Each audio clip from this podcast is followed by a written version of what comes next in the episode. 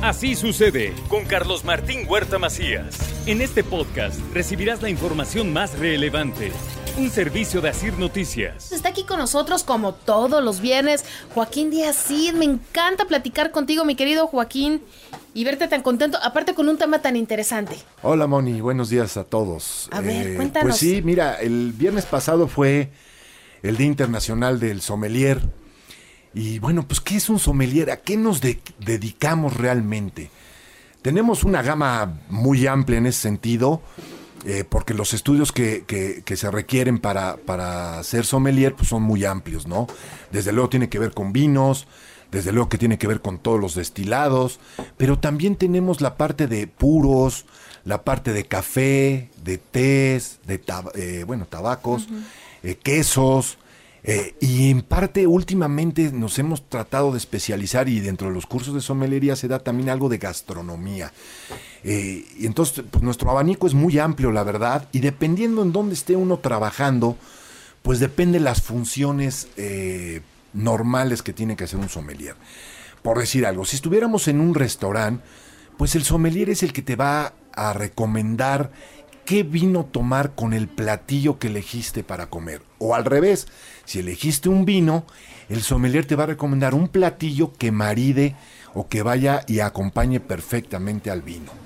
Eh, tiene también la función, obviamente, de normal administrativa, de, inventarios, de todas, es promociones, eh, venta, etcétera, etcétera, etcétera, ¿no? Pero su principal función dentro de un restaurante sería esa. Si trabaja en una tienda especializada en vinos y licores, pues lo mismo. Inventarios, sugerir nuevos vinos, eh, promover los vinos, rotar los vinos, en fin, hacer todo este tipo de labores, que ese es básicamente lo que hace. ¿De dónde proviene todo esto? Hace muchos, muchos años, de la Edad Media, eh, sommelier viene de la palabra sommier. Sommier en francés es el buey testual que jala la carreta, así. Pero ¿qué carreta era? No era una carreta común y corriente, era la carreta donde venían las barricas de vino. Y de ahí se aplicó la palabra sommelier, eh, de sommier, de- del buey, tal cual, jalando la carreta. Esto, insisto, viene de la Edad Media. Y ya el personaje como tal, eh, como más o menos parecido se le conoce actualmente, también surge en la Edad Media en- con los reyes, cuando a los reyes los envenenaban, y principalmente los envenenaban con cianuro. Entonces surgen dos personajes ahí, los famosos bufones.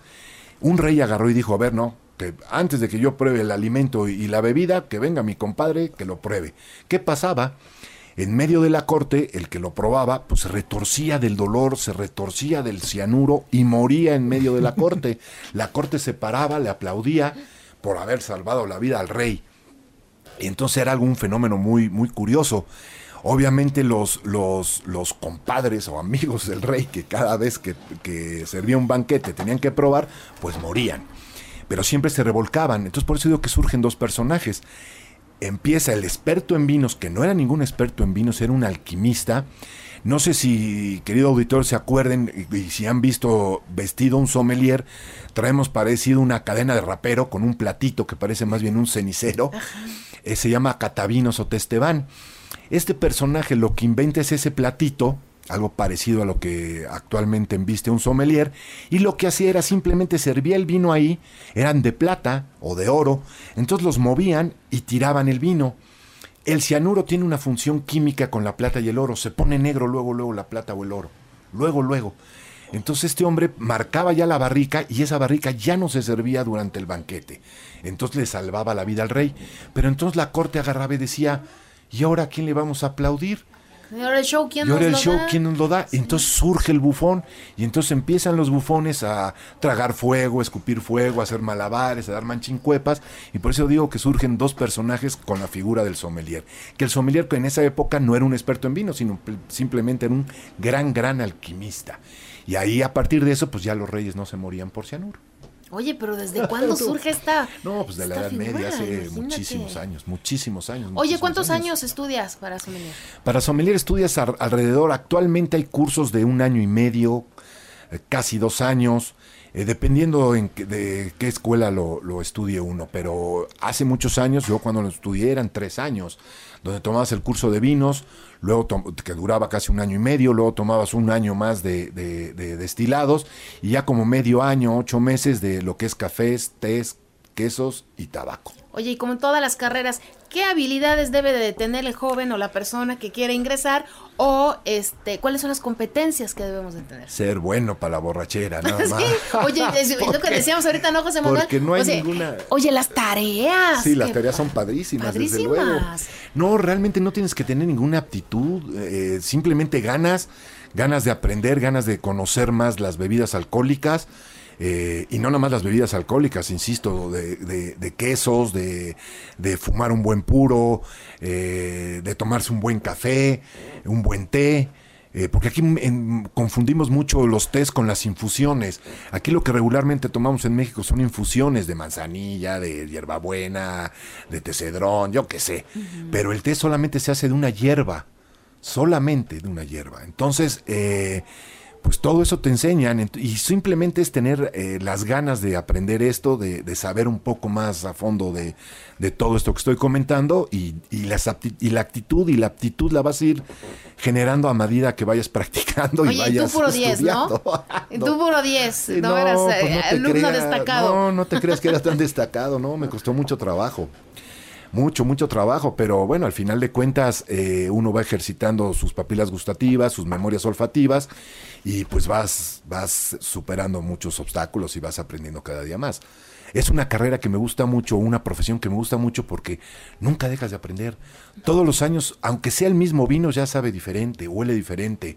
Entonces no dejas de aprender y de estudiar y de practicar. Entonces me tengo que actualizar, te agarras tres botellas. Voy a estudiar. Voy a y nos estudiar. decías, ¿no? De estos maridajes, ¿no? Que al final también es otra de las, de las misiones, ¿no? Sí, Que- sí, es una de las principales misiones que tiene un sommelier. Eh, existían, bueno, ahorita existen ya varias técnicas de maridaje, aunque la básica y la normal es eh, que, que, que- que realmente, como dice la palabra, viene del francés mariage, de matrimonio, que realmente el platillo y el vino o el destilado se casen y se junten y sean los dos perfectos, que ni sobresalga el vino ni o el destilado, ni sobresalga el platillo, contra el vino y el destilado. Entonces es el maridaje perfecto.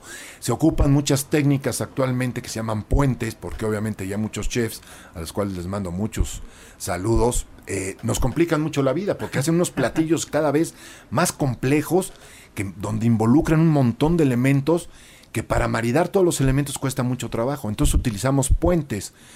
¿Qué podría ser un puente? Una salsa, por ejemplo, que lleve ese platillo, eh, la guarnición que lleve ese platillo. Eso es lo que utilizamos mucho para hacer puentes y haga maridaje un platillo. Oye, y hablábamos también ahorita fuera del aire, como cada persona, todos, cada uno de nosotros tenemos gustos diferentes. Sí, sí. ¿Cómo vas con eso, no? O sea, tú vas a recomendarle a alguien, híjole, pero siempre va a estar esa parte de que esta persona o le gusta lo dulce o lo amargo. ¿Cómo combinas eso? ¿Logras éxito? Tratas de hacerlo, tratas de hacerlo. Yo me pasa muy seguido en las cenas maridaje, comidas maridaje que hacemos. Me pasa muy seguido que de pronto hay algunas personas dentro de esa comida o cena que levantan la mesa y dicen, perdón, a mí no me gustó nada lo que, no, para mí no maridó nada. Le digo, yo estoy de acuerdo, se vale, y es precisamente por eso, el perfil sensitivo de cada persona es diferente, y gustos, pues, colores del arco iris. Entonces es bien complicado que realmente le des gusto a todo el personal en ese momento que haya estado en una cena o en una comida. Es muy complicado. Eh, afortunadamente, insisto, hay muchas técnicas que ocupamos. Eh, ah, es que no, no me gustó la carne con el vino. Bueno, ¿la probaste con la guarnición? No, no la he probado. Pruébala con la guarnición. Prueba ya con la- Ah, sí, ya cambió. No, ya me gustó. Ah, bueno. O no lo le pusiste con el puré de camote, ponle el puré de camote.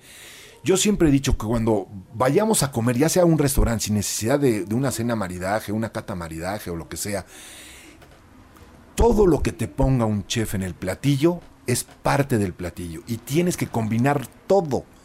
Porque por algo el chef lo puso en el platillo. Ah, es que le puso brotecitos. A mí los brotecitos no me gustan, le quitan los brotecitos. No, por algo se lo puso el chef. Obviamente esos brotes van a realzar el platillo, va a tener otro gusto completamente diferente. Por eso todos los elementos que en un platillo nos pongan dentro de un restaurante, pruébenlo junto. Y van a ver cómo les va a cambiar la vida. Muy bien, mi querido Joaquín, pues como siempre interesante y aprendiendo contigo. Muchísimas gracias, Gracias a ustedes. Buen fin de semana. Igualmente, que tengas excelente día. día. Así sucede con Carlos Martín Huerta Macías. La información más relevante ahora en podcast. Sigue disfrutando de iHeartRadio.